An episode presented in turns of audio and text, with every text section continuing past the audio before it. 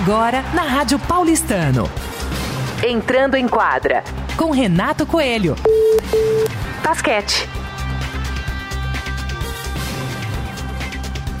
Alô, ouvinte da Rádio Paulistano e apaixonado pelo basquete.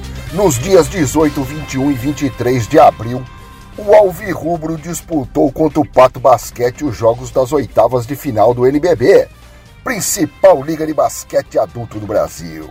A primeira partida foi no dia 18 em Pato Branco, cidade do interior do Paraná. O jogo foi vencido pelo time da casa 82 a 70. No dia 21 foi a vez do Cap jogar em casa.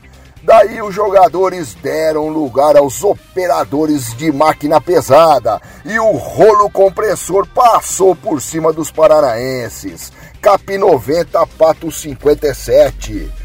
No dia 23, ainda no ginásio Antônio Prado Júnior, veio o jogo decisivo. Quem perder se despede da competição e o vencedor segue na briga pelo título da temporada. A bola rolou!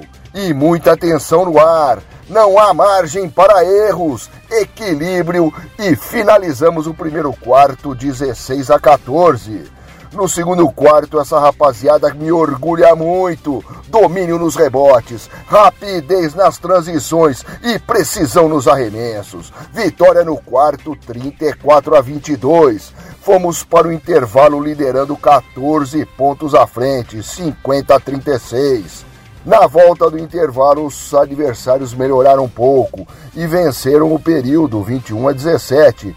Fomos para o último quarto uma temporada inteira para ser defendida. Respiramos, nos concentramos e retomamos o domínio.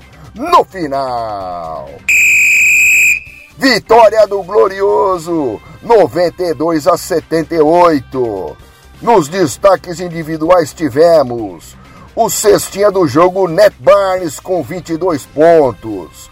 O dono do garrafão foi Vitão com 8 rebotes e o garçom do jogo foi Barnes com seis assistências.